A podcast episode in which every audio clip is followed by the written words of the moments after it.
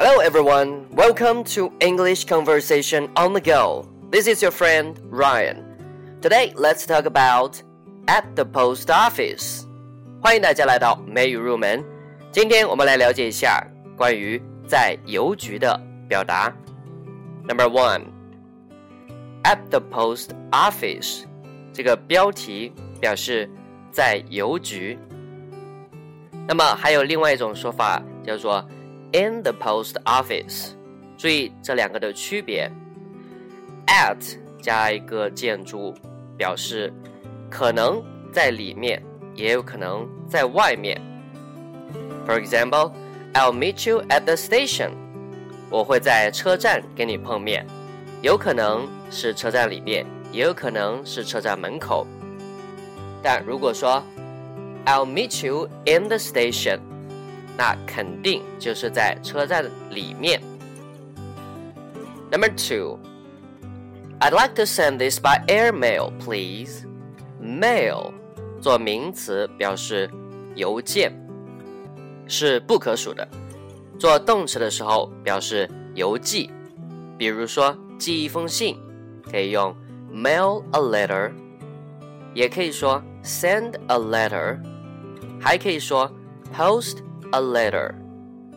For example, I usually receive a lot of mail every day. 我每天通常都会收到很多邮件。Number three, you can't seal the envelope though. 首先，注意这里有几个发音：seal、seal、envelope、envelope、though。注意 th 一定要咬舌头 ，though。Seal the letter before you mail it。寄信之前要把信封好。Seal 是动词，表示密封、封口。Though 第一种做副词，表示不过、然而，通常放在句子的末尾。Can I borrow your bike?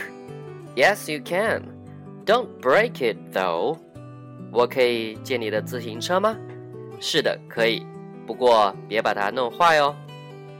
第二种做连词，表示虽然，通常位于句首，但是要注意，我们中文有虽然、但是这样的搭配，但是英文当中，though 和 but 是不能在一个句子中同样出现的。如果用了 though。就不能用 but，如果用了 but，就不能用 though。随便用一个，它们表示的意思都是一样。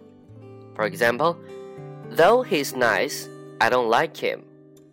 也可以说 he's nice, but I don't like him。另外类似的还有 because, so，因为所以。Because he's nice, I like him. Or he's nice so I like him. 只用一个。Alright, that's it for today. See you next time.